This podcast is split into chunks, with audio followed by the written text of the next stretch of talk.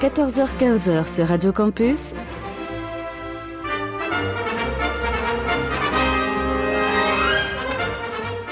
Les aventuriers des salles obscures. Le magazine cinéma produit par le quotidien du cinéma. Présenté par Christophe Dordain. Bonjour à toutes et à tous. 20 ans, 20e année en ce samedi après-midi. J'avoue que depuis ce matin, je pense vraiment à cela très souvent. Parce qu'il y a maintenant presque 20 ans, en octobre 2000, nous arrivions la première fois sur les ondes de Radio Campus Lille.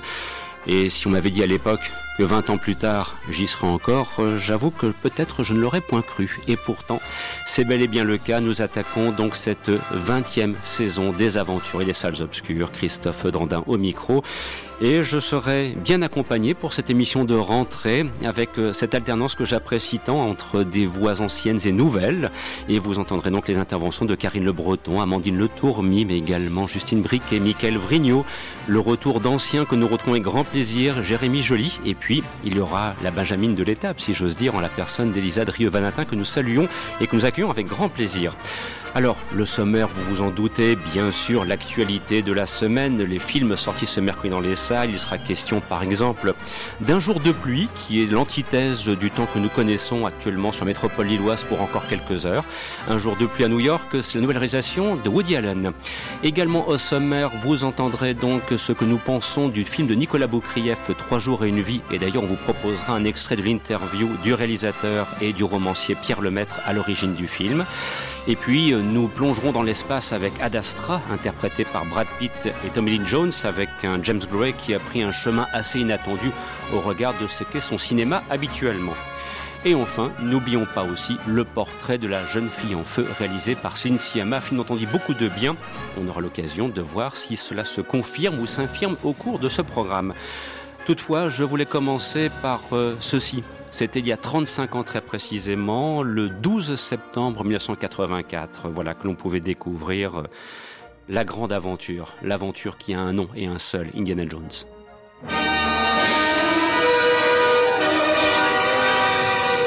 Si l'aventure a un nom, c'est celui d'Indiana Jones.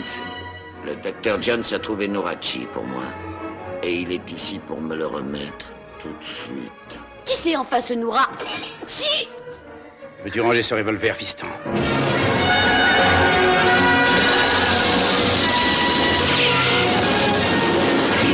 Qu'est-ce que je m'amuse extra Rien ne me choque, moi. Je suis un scientifique. Quel genre de recherche feriez-vous sur moi Hmm. Activité nocturne, Ma position favorite pour dormir fréquence des rapports. Parce que vous faites autorité en la matière J'ai des années d'expérience pratique. Alors vous aurez reconnu, c'est l'avantage aussi de la version française. hein. Il y a des voix comme ça assez extraordinaires, dont celle bien évidemment de, Francis Lax qui euh, doublait donc Harrison Ford pour le film Indiana Jones et le Temple maudit. Et puis euh, celles et ceux qui apprécient le doublage auront peut-être aussi reconnu la voix de Henry Janik qui doublait donc l'un des méchants que le docteur Jones se doit d'affronter du côté de Shanghai dans un infâme bouge. Alors euh, voilà, Indiana Jones et le Temple maudit, c'était il y a 35 ans maintenant, je le disais en ouverture, le 12 septembre 1984. On se disait, ben après tout, pourquoi ne pas en profiter pour animer une petite séquence souvenir? Et, et Justine qui me disait hors antenne, oh oui, alors là c'est un film qui m'a terrorisé. Mais tu sais que c'est un film qui a même été interdit dans des pays scandinaves au jeune public, tout simplement parce qu'il est considéré des trois Indiana Jones, enfin des quatre plus précisément. Bon, le quatrième on a un petit peu plus de mal à l'intégrer dans la trilogie d'origine. On, le considère Indiana Jones, le Temple maudit comme étant extrêmement violent. Moi, je me souviens particulièrement du, moment du sacrifice euh, qui m'avait traumatisé quand j'étais enfant, mais c'est vrai que c'est un souvenir euh, plutôt joyeux et c'est mon préféré de la trilogie Est-ce qu'éventuellement un, petit souvenir euh, Indiana Jonesque serait possible sur la table? Je sais pas, Jérémy, si, si toi-même, je sais que tu préfères le cinéma français plutôt que le cinéma américain, par goût, spontanément, mais Indiana Jones et le Temple maudit avec le recul. Oui, après j'ai vu cette série de films euh, il y a pas mal de temps, ça remonte, mais j'en garde un bon souvenir. C'est même si j'aime le cinéma français, ça fait partie des films cultes à, connaître euh, pour un cinéphile. Et puis aussi de, de, rappeler que normalement il devrait y avoir un cinquième épisode, mais auquel personnellement je ne crois pas du tout, parce que je me dis qu'il y a un moment il faut savoir s'arrêter, qu'il serait peut-être ridicule pour le coup de solliciter un comédien qui, a, qui, a, plus de 70 ans maintenant. Il y a un Rambo qui sort dans la semaine prochaine. Hein. Ouais, ouais, je sais, je sais, je sais. Et on en reparlera samedi prochain. Et, je sens que je vais adorer. Je sais pas pourquoi. J'ai des ondes comme ça qui me font dire que Rambo, Last Blood, bref. Mais on, ne va pas anticiper sur ce qui se produira la semaine prochaine. Restons pour l'instant dans le cadre de cette émission-ci. En cours d'émission, d'ailleurs, euh, en deuxième partie, on écoutera un extrait de la bande originale du film Indiana Jones et le Temple maudit, composé par John Williams, bien évidemment. Euh, toutefois, juste avant d'aborder la phase actualité, euh, Jérémy, je voulais te solliciter parce que, ben, bon, malheureusement, le, temps passe et les disparitions se produisent. Et puis, il y, a un vieux copain qui vient de partir qui s'appelle qui s'appelait Charles Gérard, que l'on connaissait comme étant une de ces gueules du cinéma français, notamment lorsqu'on regarde les films avec Bébel, très souvent il était là. D'ailleurs hier soir, je regardais pour une nouvelle fois euh, l'aventure, c'est l'aventure de Claude Lelouch. Et je me dis, bon ben voilà, il est, il est parti tout là-haut rejoindre euh, Lino, euh, Jacques. bon, ça, on se dit que Charles Denner aussi, on se dit que s'ils sont ensemble à table, ça doit être assez redoutable. Alors, on, va pas se précipiter, mais on aurait presque envie d'y être.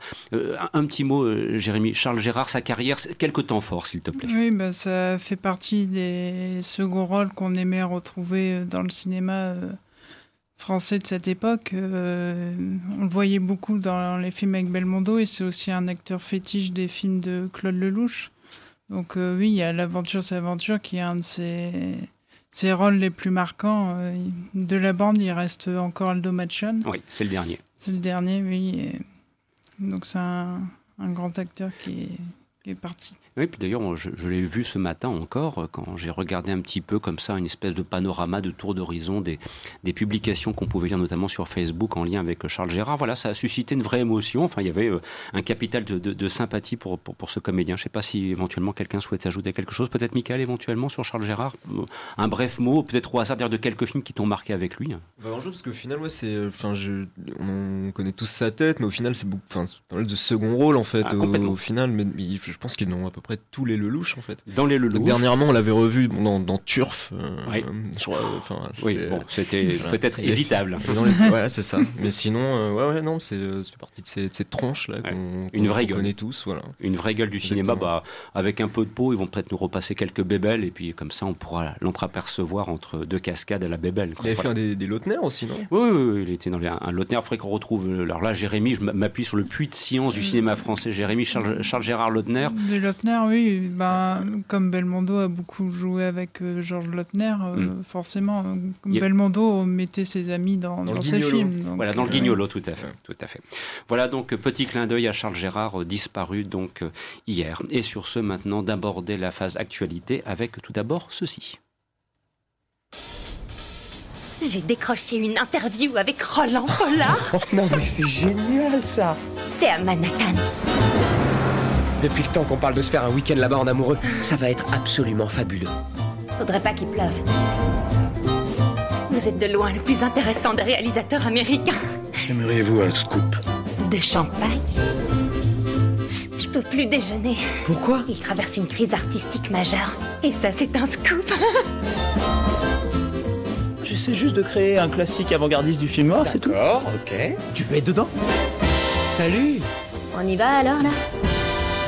Eh, t'as pas envie de desserrer les dents là? J'ai une copine. Alors, euh, lorsqu'on est un jeune comédien aux États-Unis et, Timothée Chalamet en fait partie, euh, tourner avec un Woody Allen, eh ben, ma foi, sur son, comment dirais-je, sur sa carrière, ça fait une ligne en plus à ajouter et qui est euh, des plus appréciés. Et c'est vrai que bon nombre de jeunes comédiens ont l'opportunité de tourner avec Woody Allen. Voilà, c'est une espèce de passage obligé, un, titre de gloire. Ah, il a renié ce film. C'est pour ça d'ailleurs qu'il n'est pas sorti à la base. Il a renié Timothée Chalamet en disant qu'il allait plus jamais tourner pour Allen. Alors ça, c'est vrai qu'il y a eu ça entre-temps, mais euh, c'est vrai que pour l'instant, on va essayer un petit peu de, de se caler sur le film en lui-même.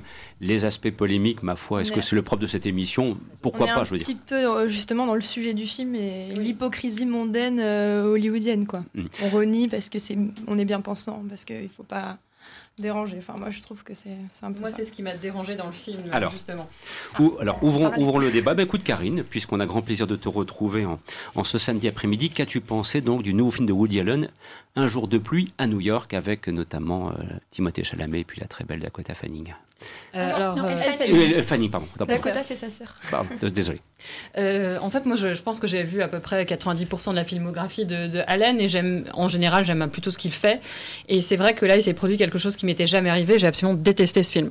C'était 1h30 de torture. Je me suis fait chier et à un moment, j'ai regardé l'heure et je me suis dit, est-ce que je sors ou je sors pas? Tellement j'ai trouvé ça affreux.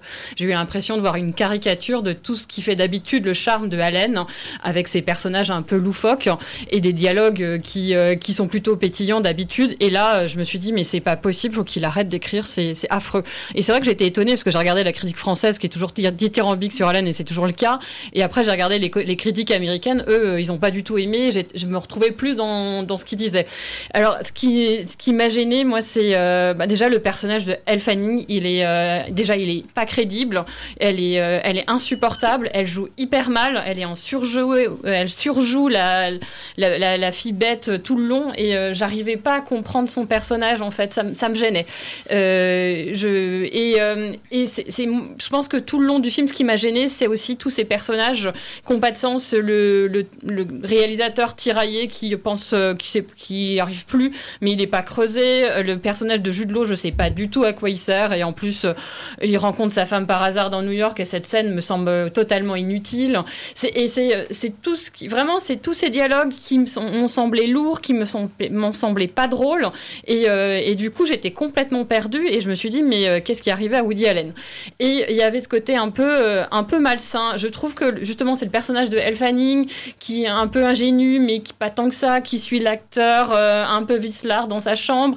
Et je trouvais que Woody Allen, avec tout ce qui tout l'aura qui l'entoure en ce moment et tout le mouvement MeToo, il aurait mieux fait de s'abstenir de partir sur ce genre de choses avec le réalisateur qui la drague, le scénariste. Et moi, je trouvais que c'était vraiment malsain d'avoir introduit ça dans ce film. Il, ferait mieux, il aurait mieux fait de, faire profil bas et de pas s'aventurer là-dessus. Voilà. Après, il y a des bonnes choses dans le film. Il y a deux acteurs que j'ai trouvé très très bons. C'est Timothy Chalamet, mais ça, euh, il n'y a, pas de souci. Euh, on découvre rien. il a fait ses preuves dans les derniers films. Et puis, il y a aussi euh, une actrice que j'avais découvert cette année chez Jim Jarmusch, qui est Selma c'est les Gomez que je trouve super. J'adore cette actrice. Elle est hyper pétillante. Elle a une présence folle à l'écran.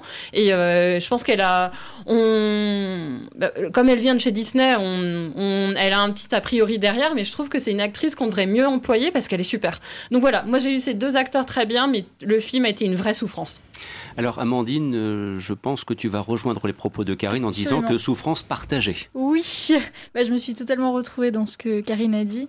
Euh, moi, ce film m'a laissé absolument de marbre. Euh, alors oui, comme toujours, on retrouve la signature du réalisateur avec la typographie au début du film, les petites notes de musique, le timbre de voix de Frank Sinatra, on a toutes les, les teintes un peu surannées, un peu dorées, très caractéristiques, toute cette mélancolie un peu new-yorkaise.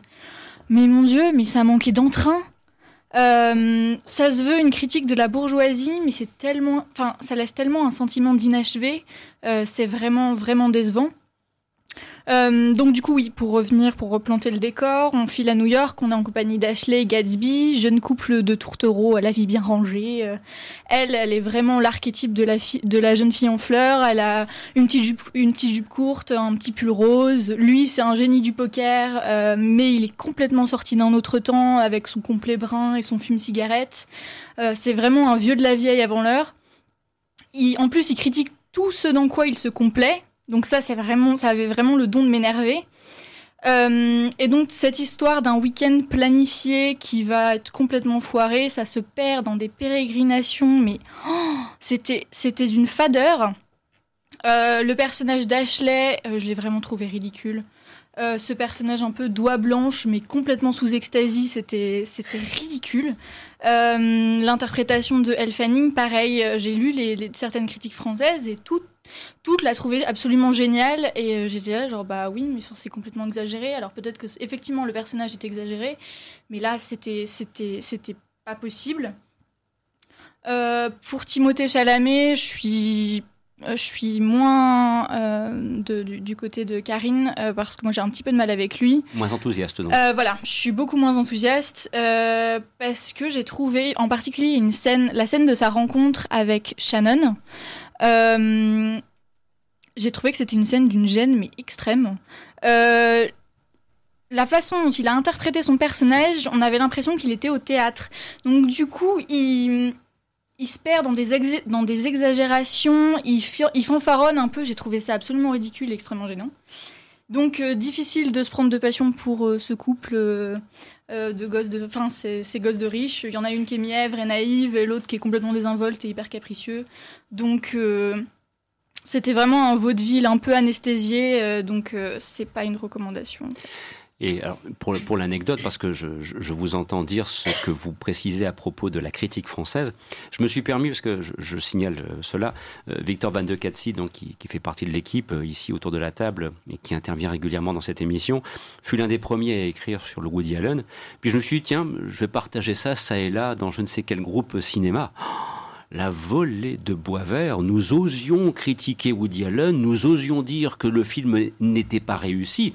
Chers amis, je vous prie de croire que c'est la foudre qui s'est abattue à ce moment-là sur notre pauvre équipe eh ben ça résume bien quelque part ce que l'on entend ici, ce décalage entre le ressenti français et puis euh, ce que vous-même vous développez comme propos, que ce soit Karine ou Amandine, en attendant euh, Justine, pour voir un petit peu si ce sera d'ailleurs un petit peu plus contrebalancé. Voilà, c'est peut-être pas un grand cru alénien, loin s'en faut. Alors Justine, est-ce que tu t'inscris dans la dans le, dans le chemin Est-ce que tu prends le même chemin que, que, Karine et puis qu'Amandine ou un petit peu plus nuancé, un petit peu plus, et un petit peu plus de positif quoi. Je suis un petit peu plus nuancé. C'est pas un grand Woody Allen évidemment. Enfin, c'est pas du match point quoi qui, qui te colle au siège. C'est pas c'est pas de cet acabit là. Ça date de quelques années maintenant, c'est vrai. Oui, et moi je trouve que ça fait quand même quelques années où effectivement euh, ces films c'est toujours un petit peu la même saveur, etc. Mais c'est pour moi c'est toujours assez agréable et celui-là et bon c'est comme un petit bonbon acidulé, une espèce de balade agréable dans New York qui retourne un petit peu aussi euh, à ses origines, à la ville aussi qu'il a consacrée en tant que réalisateur avec Manhattan. Et euh, je trouve qu'en fait, il a une vision de New York qui est quand même qui a beaucoup changé, qui a évolué. Et en ça, ça peut être intéressant. Effectivement, il va peut-être pas au bout de sa critique euh, de la bourgeoisie, voilà, de, cette société d'apparat et d'apparence en fait. Mais du moins, il entame une critique et peut-être même une autocritique quelque part. Et moi, je trouve que voilà, comment dire tu parlais euh, justement euh, du réalisateur un peu lubrique, de l'acteur, voilà, qui sont un peu déplacés avec la, jeune fille. Et moi, je pense que c'est pas quelque chose dans, lequel il se complaît et qui dénonce quand même cette, cette façon de, de, se comporter. Je crois pas qu'il est complètement dans l'encouragement par rapport à ça, on va dire. C'est à souhaiter. non, je pense pas qu'il est dans l'encouragement, mais je pense qu'il est mal placé pour traiter le sujet. Oui, oui, effectivement, ça passe mal, surtout avec toutes les critiques qu'il reçoit euh, actuellement. Mais... comme le film a été tourné il y a deux ans, euh, peut-être l'a-t-il fait un moment où la polémique, entre guillemets, n'avait pas encore été lancée et trop tard, quoi, je veux dire. Voilà, c'est dans le montage final, on garde. Possibilité. Hein. En tout cas, c'est une comédie romantique pour moi qui est, qui est fraîche, qui a du swing. Moi, j'ai ri. Bon, voilà, ça m'a fait rire, j'avoue. Euh, je trouve que effectivement le personnage d'Elle Fanning est très exagéré. Elle a pas le beau rôle en fait, parce que mhm. c'est une très bonne actrice. Moi, je l'ai vue dans plein de films où je l'ai adorée. Je la trouve très juste comme actrice. Et c'est vrai que bon, là, on la voit dans un autre registre, donc peut-être que ça peut surprendre quand on est habitué, voilà, aux films qu'elle a fait précédemment, les films de Sofia Coppola ou, ou Nicolas Winding Refn, qui sont quand même beaucoup plus, euh, voilà, corsés, on va dire. Euh, moi, je trouve qu'elle s'en sort pas mal. Elle, elle surjoue elle surjoue, mais je pense que c'est ce qu'a demandé Allen en fait. Que ça fait partie de son personnage et il lui fait un petit peu. Il l'a fait passer pour la blonde idiote, mais euh, c'est aussi délicieux quoi. Après. Euh, euh, le personnage de Selena Gomez, par exemple, elle est beaucoup mieux servie, quoi. Elle a, un petit peu le rôle de la, mystérieuse et de celle qui, voilà, qui, qui va faire peut-être de l'ombre à, à l'ingénue qu'est Elle Fanning dans le film, quoi. Bien, en tout cas, vous l'aurez compris, donc euh, on ne peut pas dire qu'il y aurait de la part de notre équipe une franche recommandation pour aller voir le nouveau film de Woody Allen. À vous de juger sur pièce, comme d'habitude. Sur ce, nous embrayons tout de suite, car le temps passe. Et bien évidemment, il y a beaucoup de films dont on souhaite vous parler en ce samedi après-midi, avec ce qui est aussi un film dont on a beaucoup parlé depuis sa présentation, ça fait plusieurs mois maintenant, c'est le portrait de la jeune fille en feu. L'homme intéressé par ma fille est milanais. Nous partons là-bas si le portrait lui plaît. Vous partirez. Il faut que vous sachiez une chose. Elle a épuisé déjà un peintre avant vous. Elle a refusé de poser. Il n'a jamais vu son visage. Pourquoi refuse-t-elle d'être peinte? Parce qu'elle refuse ce mariage. Vous allez devoir la peindre sans qu'elle le sache. Elle pense que vous êtes une compagne de promenade pour quelques jours. Elle pense que je suis là pour la surveiller. Et vous, vous la regardez. Vous vous sentez capable de faire le tableau de cette manière? Tel est le point de départ de la nouvelle réalisation de Céline Sciamma, avec Adèle Hanel notamment. Euh, portrait de la jeune fille en feu que tu as l'occasion de voir, euh, Michael, et tu vas nous permettre d'ouvrir donc le débat concernant ce film sorti ce mercredi 18 septembre sur les écrans. Ouais, alors, enfin, moi, pour, juste pour commencer, faut savoir que j'avais un peu peur en y allant, en fait, parce que les, le genre de film en dimanche, comme ça. Enfin, moi, quand je vois un corset dans un film, je suis en angoisse, quoi. et, euh, et, au final, non, je, enfin, il a eu le prix du meilleur scénario, et, et euh, à Cannes, hein, je crois, c'est ça, et je trouve que c'est mérité, parce que c'est euh, suffisamment original et, euh, et, prenant, en fait, le, cette histoire de, de, de, de, peintre parisienne qui, qui doit s'exiler sur une île bretonne pour peindre à son insu euh, une, une, jeune femme promise à un, un riche Milanais.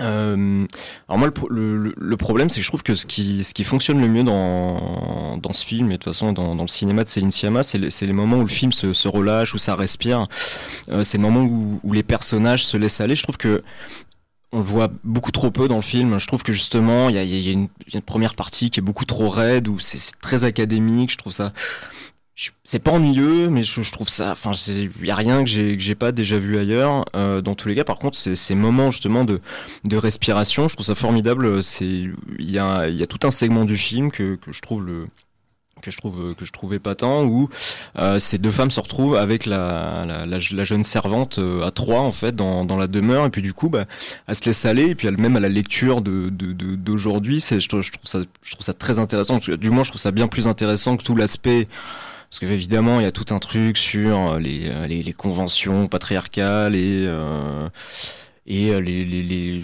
ce, qui, la vie d'une jeune femme à l'époque qui, qui, sont franchement pas très intéressantes mais c'est ce moment où elles sont trois là où elles se retrouvent juste à être à être trois potes qui, qui boivent du, pinard en jouant aux cartes où on accompagne la, copine qui se fait avorter où on se fait des blagues et puis on, se prend un petit peu de drogue. Voilà ce, genre de choses je trouve très très intéressant. Et euh, pour le coup je, trouve ça si l'idée du film c'est de Céline Sciamma en fait quand on quand on écoute ses interviews voilà il y a c'est ce qu'elle veut c'est voilà une lecture de, de 2019 justement sur euh, sur ce que c'est d'être une femme et de disposer de son corps. Et ben moi je trouve je trouve que ces ces parties là je les trouve beaucoup plus pertinentes pour euh, pour étayer son propos que voilà que des des longues discussions sur ah, euh, est-ce que vous avez déjà peint euh, un homme nu? Non pourquoi? Parce que j'ai pas le droit tout ça voilà.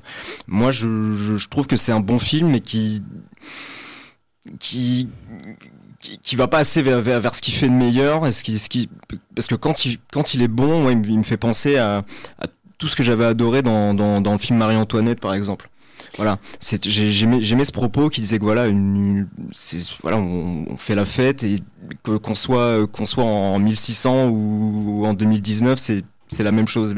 J'aimais ce propos. On le retrouve dans ce film, mais pas assez en fait. Voilà. Mais peut-être que cette espèce un petit peu de volonté pédagogique entre guillemets d'expliquer ce qu'est le statut de la femme au 19e siècle, bah, sa destination de qui ne le saurait pas, qui découvre le film. Ouais, ouais, peut-être. Hein. Le problème, c'est qu'en tant que juste en tant que spectateur, du coup, c'est ouais. pas très agréable, quoi. Mmh. Ça, ça, ça, donne quelque chose d'assez rigide. Il y, a, il y a vraiment, il y a toute une la première partie qui dure une heure. Vraiment, c'est euh, c'est même cliché quoi de du, de, de film d'époque. Voilà. Après, par contre, en termes d'interprétation, c'est euh, super. Hein, tout quatre actrices, mais euh, mais tout le monde joue ça. S'appelle Noémie Merlan, l'actrice mmh. principale, elle est formidable. Je... Elisa, est-ce que tu rejoins donc ce que tu as ressenti aussi en écoutant le propos de Michael euh, Film un petit peu en deux temps ou bien est-ce que tu as une adhésion plus globale? Alors, euh, moi je suis assez d'accord sur le fait qu'il y a un petit souci avec ce film parce qu'en fait, j'ai eu peur euh, quand le film a commencé, c'était vraiment assez lent. Euh, on se demandait où est-ce que ça allait mener. Alors, forcément, quand on voit le synopsis, c'est assez curieux, mystérieux. On se dit, ah, peut-être qu'en fait, quand le film commence, on se dit, ça va être un amour impossible qui va se poser entre deux femmes, parce qu'à l'époque, au XVIIIe siècle, ça ne se faisait pas que une personne soit avec une autre personne du même sexe. Et donc on se dit, forcément, ce film, ça va atterrir avec un baiser qui va briser la glace entre ces deux femmes qui se regardent. donc, donc il y a toujours ce jeu de regard où on se dit il va forcément se passer quelque chose ou pas parce que on sait très bien qu'elles n'ont pas le droit ce qui les attend c'est le mariage.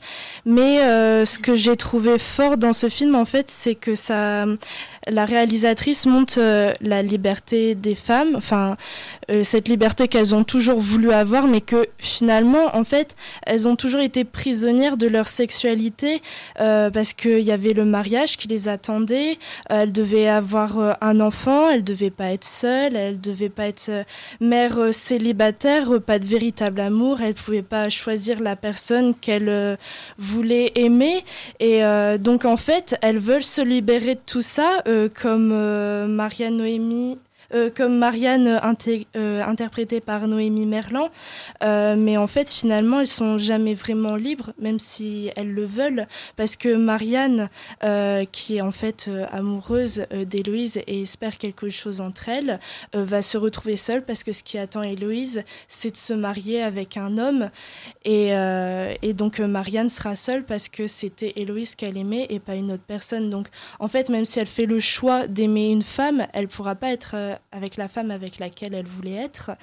Et euh, donc ça, j'ai trouvé ça euh, très très fort, surtout que bah, la réalisatrice, elle met en avant euh, cette volonté, mais aussi la dureté des femmes à l'époque, donc l'avortement qui se fait dans des conditions vraiment atroces. Mhm.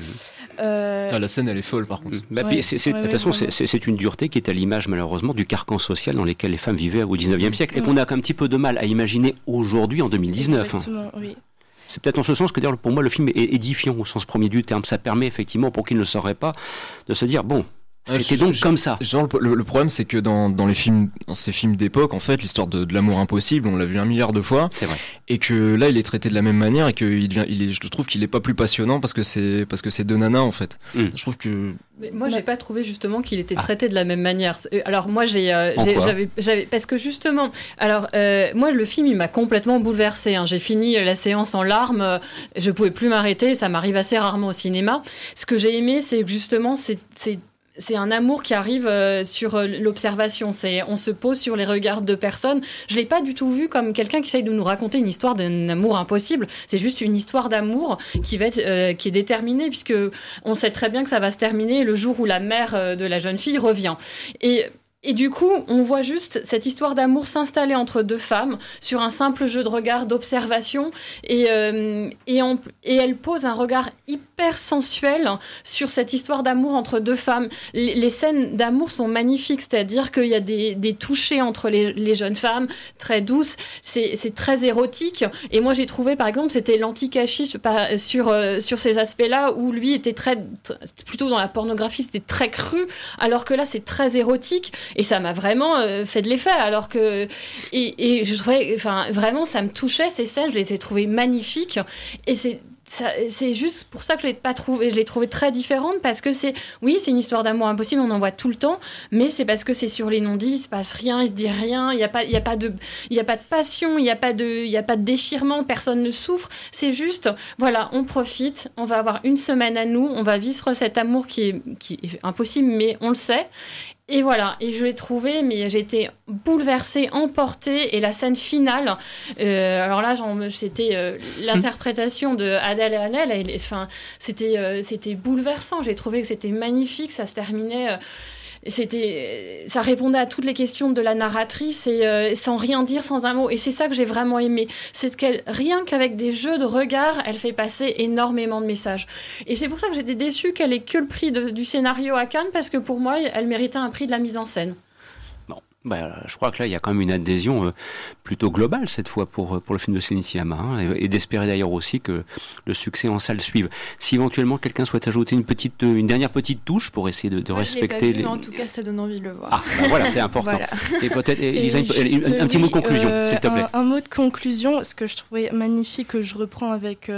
tu parlais de la scène finale interprétée euh, par euh, Adèle Haenel, où en fait c'est un portrait d'elle de profil qui, qui, est réalisé par Marianne, parce que c'est Marianne qui est en train d'observer à l'opéra Héloïse. Et ce que je trouve époustouflant, et j'avais également les larmes aux yeux, c'est en fait cet orchestre des quatre saisons de Vivaldi qui est juste incroyable. Et en fait, on voit euh, Héloïse, en fait, euh, se, suivre la musique et euh, on voit sur son visage les émotions qui défilent et qui traduit les, les, quatre saisons de Vivaldi. Et ça, je trouve juste. Enfin, je suis sans mots.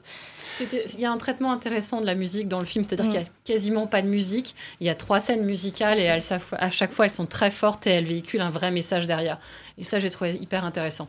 Coup de cœur des aventuriers pour la réalisation de Céline Sciamma, le portrait de la jeune fille en feu, qui est donc disponible sur les écrans les salles obscures depuis le mercredi 18 septembre. On se retrouve dans quelques instants, juste après ceci.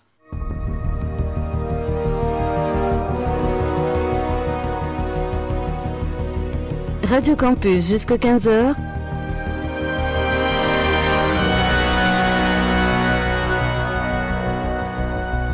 Les aventuriers des salles obscures. Le magazine cinéma produit par le quotidien du cinéma.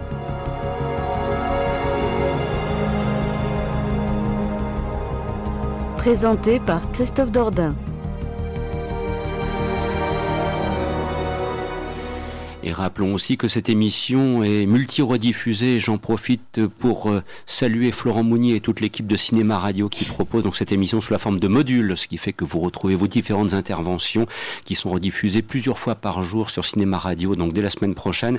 Et puis également un grand salut à toute l'équipe de Radio WRS dans la Sarthe qui rediffuse cette émission en intégralité. Vous pourrez vous réentendre si vous le souhaitez dès lundi prochain à partir de 21h en direct sur le net.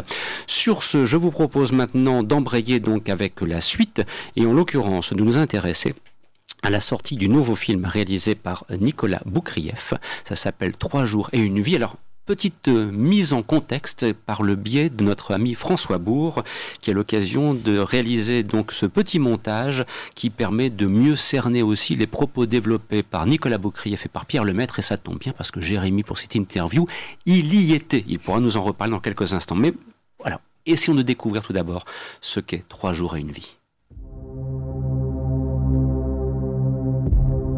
Avec son nouveau film intitulé Trois jours et une vie, le réalisateur Nicolas Boukrieff présente une version cinématographique du best-seller éponyme de Pierre Lemaître. L'auteur à succès est à la coécriture du scénario alors que le réalisateur français signe lui sa troisième adaptation consécutive. Dans le cadre de la promotion du film, Nicolas Boukrieff et Pierre Lemaître sont revenus sur leur collaboration et sur le travail d'adaptation. Une interview réalisée lors d'une conférence de presse à laquelle a participé Jérémy Joly du site lequotidienducinéma.com en collaboration avec Christophe Caron de La Voix du Nord et Grégory Marouzet de l'agence Ciné.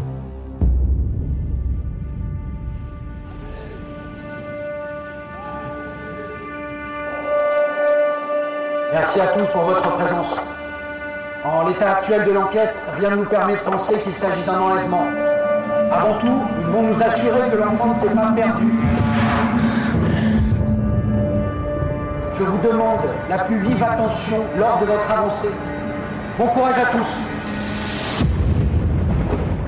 On aurait tendance à se dire qu'il y a une victime, il y a une enquête, il y a des gendarmes. Est-ce que c'est un film policier? Alors, c'est une question qu'il faut poser aux auteurs. Non, je, blague. Moi, je ne répondrai pas à ça. Moi, je dirais que je répondrai juste d'une phrase. Je dirais que c'est un film noir au sens classique du terme, au sens littéral du terme. Euh, et ce n'est pas un film policier. De toute façon, en tant que spectateur, j'avais pas l'impression que c'était évident, mais je voulais vous l'entendre dire avec vos, avec vos mots. Euh, Pierre Lemaitre bah, le, le, film policier, euh, il relève du même genre que le, que le roman policier, c'est-à-dire les, les, ingrédients de base, les fondamentaux du polar, c'est l'enquête. Or là, il y a, une enquête si on veut, mais enfin, l'enquête normalement, elle vise à, chercher le coupable. Or là, il est, est connu dès le début. Donc en fait, on ne peut pas vraiment dire, moi je rejoins tout à fait euh, l'idée de, Nicolas, c'est-à-dire c'est pas un roman policier au sens où euh, on ne cherche pas qui a fait le coup, mais on s'intéresse plutôt à savoir ce qui se passe autour et ce qui se passe après. J'ai fait euh, un livre dans lequel je m'intéresse. Alors, si vous souhaitez bien évidemment profiter de l'intégralité de cette rencontre avec euh, Pierre Lemaître et Nicolas Boukrieff, c'est le cas sur le compte SoundCloud du quotidien du cinéma. Mais nous, ce qui nous intéresse ici, et c'est pour ça que je souhaitais que l'on puisse entendre le propos initial de Nicolas Boukrieff et de Pierre Lemaître, c'est de bien cerner à quel type de film nous avons affaire, qui n'est donc pas nécessairement une enquête policière, puisque comme il le précisait à l'instant, Pierre Lemaître, on connaît le coupable d'entrée, c'est plutôt l'atmosphère euh, liée donc à cette enquête, avec un drame à la clé, qui va plus intéresser un réalisateur, Nicolas Boucrier, dont il faut rappeler, parce que ça fait plusieurs années qu'il tourne, qu'il est un ancien de la génération Starfix. Hein. C'est quelqu'un qui a beaucoup écrit à la grande époque du magazine Starfix, qui fut la grande revue consacrée au cinéma des années 80. Alors, euh, Jérémy, indépendamment du contexte de l'interview, tu peux éventuellement en dire un mot si tu le souhaites. Tout d'abord, le film en lui-même, Trois jours et une vie, parce que là, je pense qu'autour de la table, on va tous dire que c'est du très bon, du très solide. Alors, pourquoi est-ce que c'est un bon film? Oui, pour moi, c'est un coup de cœur et donc c'est un film noir. On sait qui est l'assassin, on suit euh, son parcours. Est-ce qu'il va se faire prendre par la police ou pas et, tous les ingrédients sont bons dans ce film. Il y a un très bon casting, même les seconds rôles ont été bien travaillés. Il y a par exemple Sandrine Bonner qui est habituée au premier rôle qui se retrouve second rôle. Euh, le scénario est très bien construit, il y a un très bon rythme, des rebondissements, du suspense. Et Nicolas Boukrieff a réussi à instaurer une atmosphère de plus en plus pesante, vraiment crescendo, donc le rythme est vraiment très bon.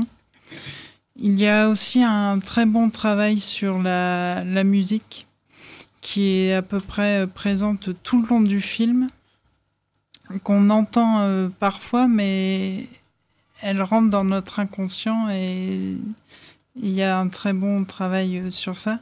Un petit peu l'image de ce qu'on entendait dans la bande-annonce. Killer, pour une fois, est une bande-annonce qui est raccord avec le film, si j'ose dire, hein, parce que c'est pas toujours le, cas. Bien, il y a aussi une très belle photographie, euh, de très beaux décors. Et vraiment, c'est un, un, film noir euh, de qualité. Ce qui est assez rare dans le cinéma français actuellement parce que le film de genre n'est pas assez mis en valeur dans le cinéma français. Et c'est vraiment dommage parce qu'il y a vraiment du bon travail qui est fait. Amandine, tu rejoins le propos de Jérémy. Euh, bon film? Absolument, j'ai adoré, j'ai tout bonnement adoré. Je ne vais pas, de, je ne vais pas euh, spoiler parce que je pense que ça reste quand même, ça n'a pas été dévoilé dans la bande-annonce, mhm. donc euh, je pense qu'il faut mieux y aller en, sans savoir qui et ce qui se passe. Du coup, euh, le plan introductif est assez euh, évocateur. C'est un panoramique sur un paysage de terre, euh, de conifères, donc toute cette forêt embrumée. Donc déjà, on se dit que ça commence bien. C'est un peu le signe d'un drame à venir.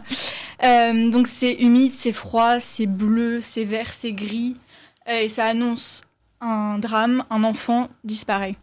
Et donc c'est ce drame qui va venir secouer, ébranler toutes les toutes les certitudes au sein même d'un village, mais aussi dans l'esprit du spectateur.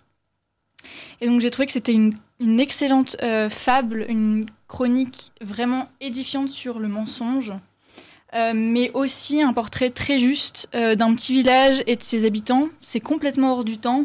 C'est un petit bourg isolé dans les Ardennes où tout le monde se connaît, les enfants traînent avec le chien des voisins, tout le monde se salue.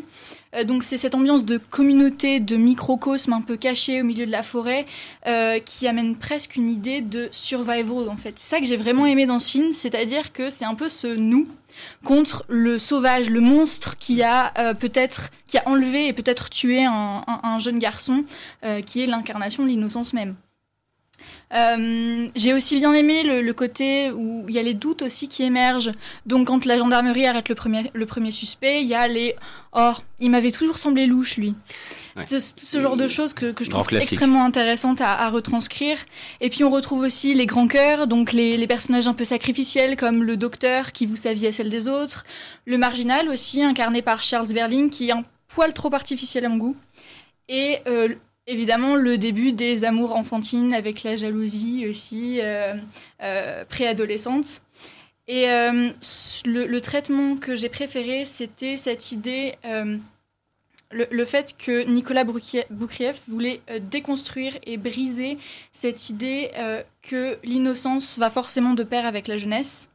Il vient faire s'effondrer toutes les, toutes, les, toutes les certitudes et il y ajoute aussi comment se construit le tabou à quel instant une vie bascule de l'innocence à la culpabilité, de la colère la plus infantile au meurtre le plus absolu, et comment, et surtout comment un mensonge nous poursuit et nous emprisonne?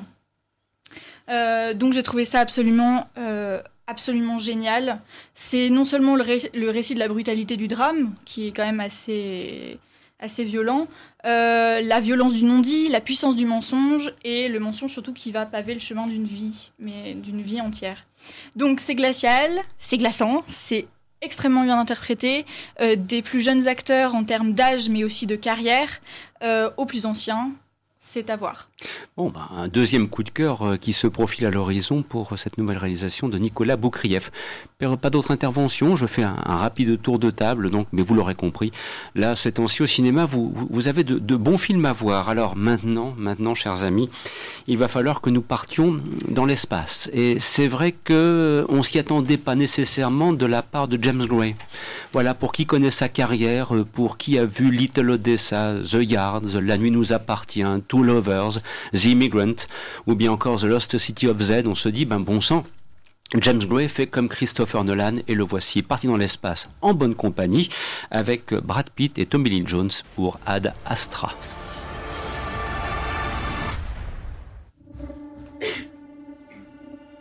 À quoi tu penses?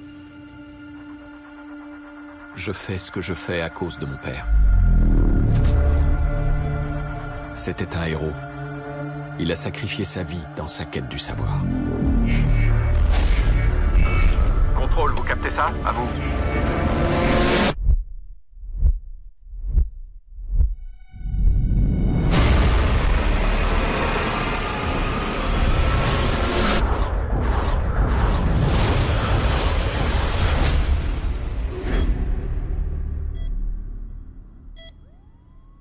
C'est la folie dehors. Il y a des incendies partout, des avions qui s'écrasent. Ils appellent ça la surcharge. Commandant, nous disposons d'informations hautement confidentielles. Que pouvez-vous nous dire du projet Lima? Alors, il faut bien le reconnaître, avant d'entendre les premières interventions euh, à propos de la réalisation de James Gray ad Astra, qu'il y a quand même un petit souci avec la bande-annonce, et voire même d'ailleurs avec un extrait du film que nous avons relié, qui pourrait laisser à penser que c'est un film standard classique d'action, alors qu'on est beaucoup plus dans un registre contemplatif, pour ne pas dire métaphysique, bref, une direction à laquelle le spectateur lambda ne s'attendrait pas nécessairement, qui penserait voir une espèce de gros blockbuster en salle avec son paquet de popcorn. Méfiance, défiance donc, là pour le coup, le décalage décalage entre bande-annonce et réalité du film, ce décalage est saisissant. Karine, tu as vu Ad Astra, qu'en as-tu pensé s'il te plaît?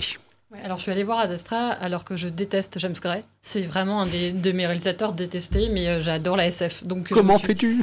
J'aime pas, ça m'emmerde royalement euh, de voir ces personnages euh, torturés. Et donc je suis quand même allée parce que c'est de la SF. Et c'est vrai que quand j'ai vu la, bande-annonce, je me suis dit il y a un peu d'action, un, un, peu étonnante pour James Gray, mais allons-y. Et du coup, bah, je, suis, je suis ressortie un peu mitigée de tout ça. C'est-à-dire que pour une fois, j'ai pas détesté un film de James Gray, donc je me dis il y, y, a du progrès.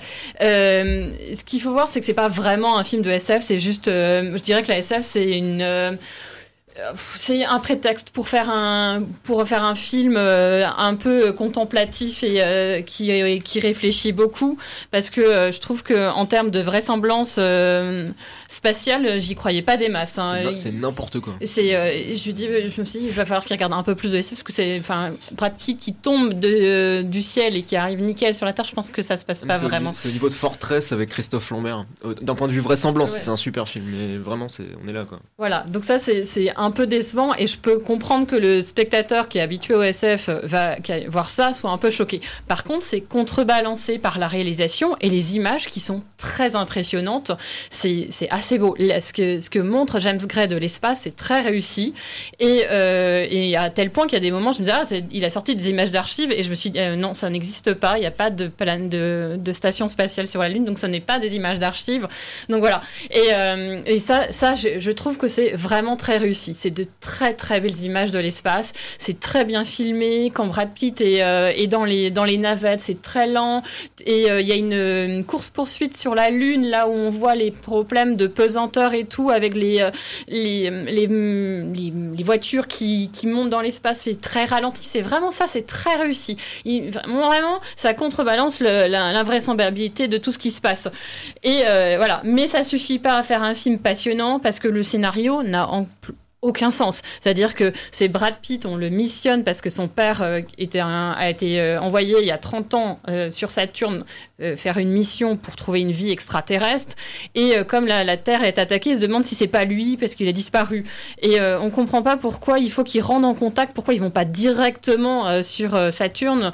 C'est Neptune. hein. C'est directement sur Neptune, surtout qu'il faut deux mois à Brad Pitt pour y aller, donc c'est pas si long que ça. En plus, on se dit, les progrès sont, sont magnifiques. 30 ans, on est passé de 16 ans à deux, deux mois pour y aller. Euh, bon.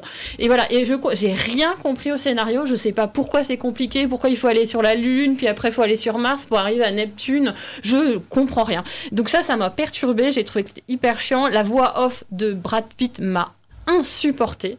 Cette voix off et L'utilisation de la voix off est un art très difficile au cinéma. hein, et ça, c'est voilà. vrai. Et surtout qu'il a des, euh, des réflexions pas, pas des, désagréables. C'est-à-dire que quand il arrive sur la Lune, il explique que voilà, les gens ont voulu partir de la Terre parce qu'ils voulaient changer de vie. Et finalement, on se retrouve sur la Lune à voir exactement la même chose. Et d'ailleurs, il y a une- la- la- le moment sur la Lune est hyper court, mais on aperçoit le- une enseigne de McDo, de Subway, et on se dit, ben voilà, c'est effectivement, ils ont reproduit la Terre sur la Lune. Il y a plein de réflexions hyper intéressantes, mais c'est tellement présent cette voix off de Brad Pitt que ça en devient hyper chiant.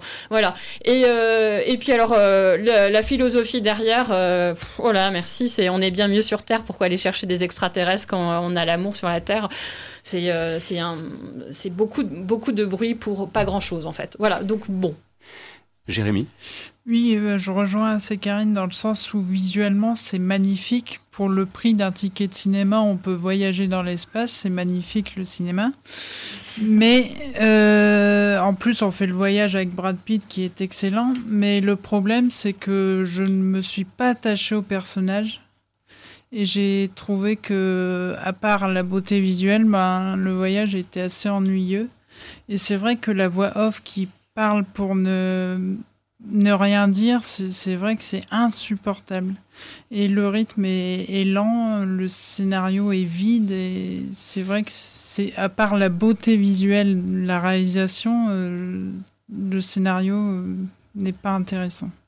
Alors, Elisa, peut-être un petit peu plus positive. Alors euh, oui, euh, plus positive, mais c'est peut-être parce que j'ai fait euh, section littéraire et qu'il y avait philo au bac, mais voilà, moi je trouve que c'est vraiment dans la réflexion et moi d'habitude j'aime pas la science-fiction, mais en fait le fait que le film soit posé, qu'il y ait nombreux moments de silence, mais accompagné quand même d'une musique en crescendo, bah en fait ça accompagne presque nos émotions euh, tout au long du film. Et je trouve qu'on s'ennuie pas en fait finalement le réalisateur joue de nous.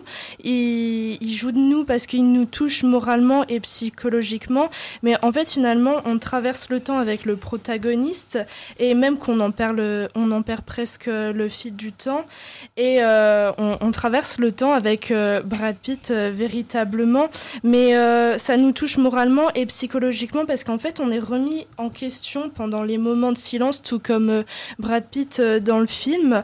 Euh, l'homme qui a toujours voulu accéder à une vérité un peu impossible, qui a toujours été euh, dans, dans l'ignorance de certaines choses et qui cherche toujours euh, cette vérité qui euh, ne détient pas en fait.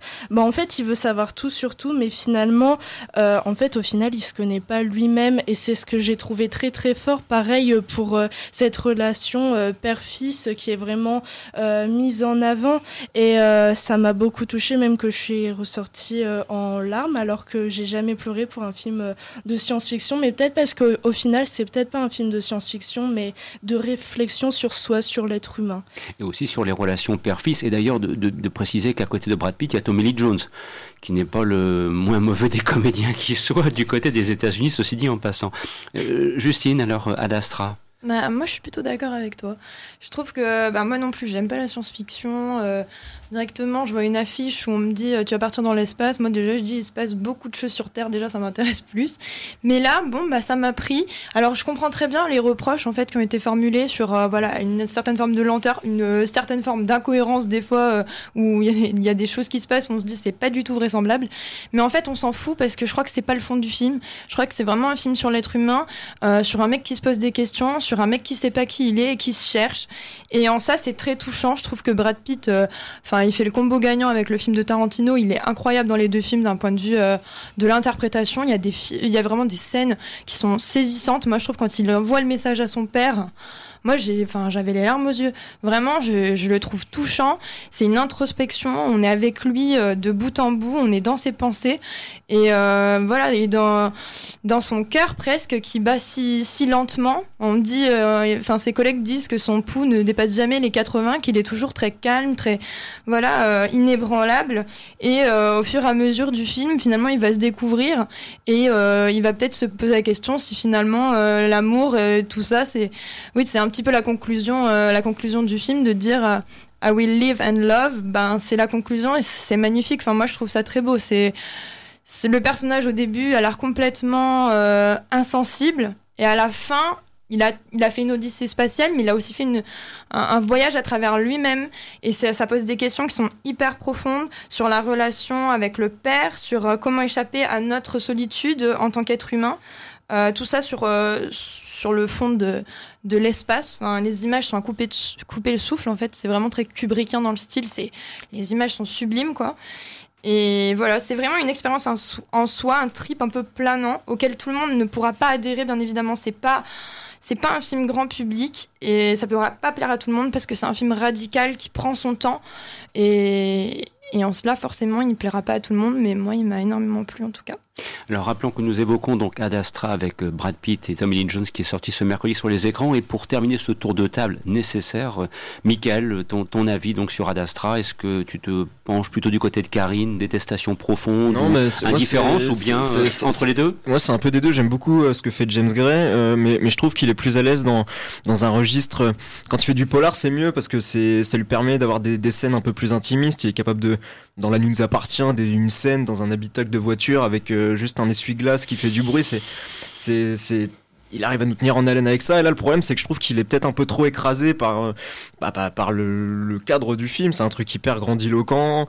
Euh, du coup, c'est pour ça que le film, au final, je trouve que c'est une succession de petites scénettes. C'est parce qu'on a l'impression qu'il essaye de, de, de, créer des micro-scènes là-dedans pour retrouver un peu son, son confort, en fait, de réalisateur. Et alors, il n'y a pas de souci. Enfin, c'est le, scénario, grosso modo, ça ressemble un peu à Apocalypse Now. Hein. C'est, euh, c'est quelqu'un qui essaye de retrouver mhm. un mec qui a euh, qui, qui, est un peu devenu fou, puis en chemin en fait, il va, il y a toute une réflexion sur lui-même, sur voilà. Par contre, euh, voilà, enfin les, les, acteurs, enfin Tommy Lee Jones, je trouve, je trouve super. On le voit peu dans le film, je, trouve, je, trouve vraiment très bon. Il est souvent très bon.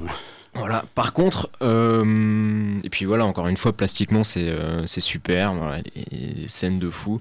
Par contre, ouais, alors par rapport à la vraisemblance du film, alors, ça va au final. Mais c'est quoi cette histoire de chute interminable C'est vrai, pas vraisemblable du tout. Parce qu'il y a, quelqu'un qui a réussi un exploit, qui a réussi à sortir d'une capsule euh, en parachute et qui est arrivé sur Terre et il est parti de très très haut. Donc euh, c'est à ce point excessif. Encore, moi là, c'est même pas ça. Quand tout à l'heure, je parlais de, de Fortress avec Christophe Lambert. Il y, a certains trucs, on est proche de ça. Ah bon Donc le mec, il, arrive à passer les anneaux de Saturne euh, en arrachant une plaque et en, en la prenant comme un bouclier en fait pour. Ah oui, même. contrer. Et, alors, bon, moi par contre, je suis, bon, je suis pas astronome, il hein, n'y a pas de souci. Par contre, je sais quand même que euh, rentrer par effraction dans une fusée par le réacteur au moment de la mise à feu, il euh, y a des chances que ça pique un peu. Quoi. je, je, je, le sais, enfin, je, je pense pas. Enfin, il, il, a une perte de contrôle de sa fusée. Hein, on parle d'une fusée, hein, mais lui, il a réussi à garer ça comme une Fiat Punto. Mhm. et voilà, tout, tout, le film est, complètement invraisemblable. Après, voilà, c'est du cinéma. Mais par contre, voilà, c'est juste que quand j'entends que il y a c'est c'est quelque chose de très réaliste de de pas euh, de pas blockbuster et tout non c'est c'est quand même- pas super réaliste il y a pas besoin de il y a, il y a pas besoin de bosser euh, dans dans l'aérospatial pour le savoir Peut-être qu'on faisait référence au le côté réaliste, on faisait référence à la séquence de poursuite euh, sur la Lune qui est assez extraordinaire d'après les quelques images que j'ai que j'ai Ouais, pu bah oui, voir. parce que c'est une poursuite avec des pirates en fait. Voilà. Parce que la, la lune, il y a des no man's land dessus qui sont, euh, qui, où, quand vous allez dessus, vous faites attaquer par. euh, C'est c'est Mad Max le truc. Bah, c'est ça qui est assez déroutant. Moi, quand j'ai vu ça, je me suis dit, quoi, c'est James Gray qui a fait ça? Mais non, c'est George Miller. Ouais, mais, en fait, il y a de ça parce que aussi, y a, y a- c'est bon, que de l'effet spéciaux, mais du coup, il y a, y a quelque chose d'assez organique dans, dans, dans les scènes d'action qui est, qui est quand même très plaisant, voilà, comme on peut avoir chez George Miller. Mm. Et euh, effectivement, là-dessus, euh, là-dessus, c'est, euh, je, trouve le film assez fort, quoi. Mais par contre, ouais, visuellement, c'est, incroyable, quoi. C'est, un truc de dingue. Mm. Maintenant, c'est un film qui a souffert aussi de difficultés de production parce que ça fait un petit moment que Ad Astra on en parle. hein. C'est- c'est- on est quasiment sur une échelle de deux ans depuis le- la, la conception. Et euh, il y avait une première date que de, de sortie en salle qui avait été annoncée, puis le film a été repoussé, ce qui fait qu'on peut supposer qu'il y a peut-être eu des retouches, euh, des scènes qui ont été retournées ou un nouveau montage de façon à peut-être essayer de donner un petit peu de cohérence à un propos Allez, euh, un peu peut-être un peu trop Bah, obscur. c'est- C'est peut-être le souci, c'est que je trouve que les, justement, parler de, de la voix off de Brad Pitt, il sursignifie euh, absolument tout, euh, toute son histoire ratée avec sa copine, euh, son truc avec son père. Enfin, il, vraiment, il nous explique tout, quoi. Voilà, il nous dit euh, texto, voilà, bah, je fais ça parce que mon père il a fait ça et je suis dur parce que mon père il était dur avec moi. Et du coup, ça fait vachement pensum des fois le, le, le- côté, voilà, la voix off tout le temps, tout le temps, avec des, des images de flashback. On se croirait chez Terrence Malick et tout. C'est voilà, c'est un peu, c'est, c'est, c'est un peu lourdeau, quoi.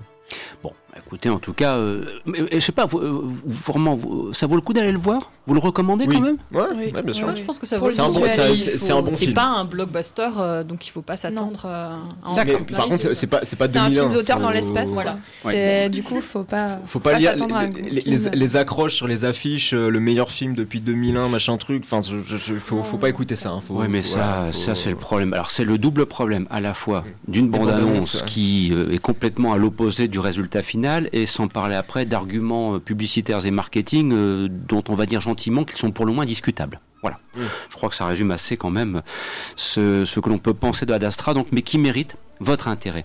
Et vous entendez quelques notes de musique annoncées et prévues. Ce sont celles d'Indiana Jones et le Temple Maudit qui vont nous permettre de conclure cette émission.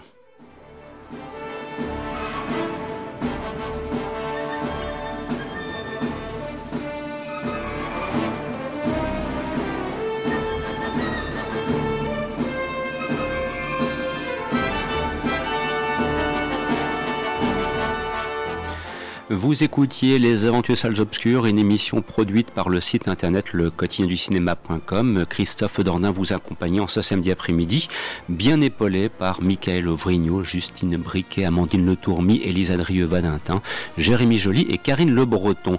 Un grand merci également à François Bourg pour l'habillage sonore de cette émission ainsi que la conception de l'interview du réalisateur Nicolas Boukrieff. Dans quelques instants, suite des programmes.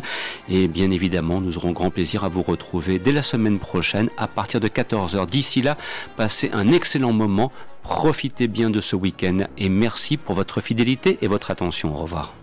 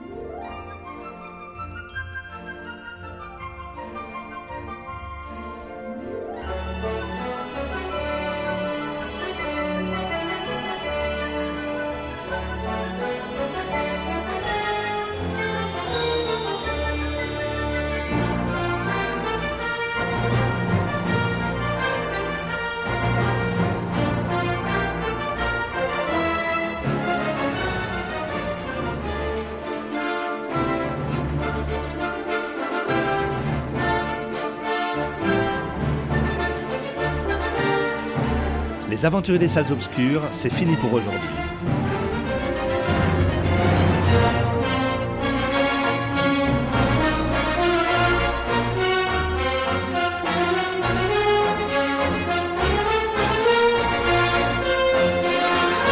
Votre magazine cinéma revient la semaine prochaine, même jour, même heure.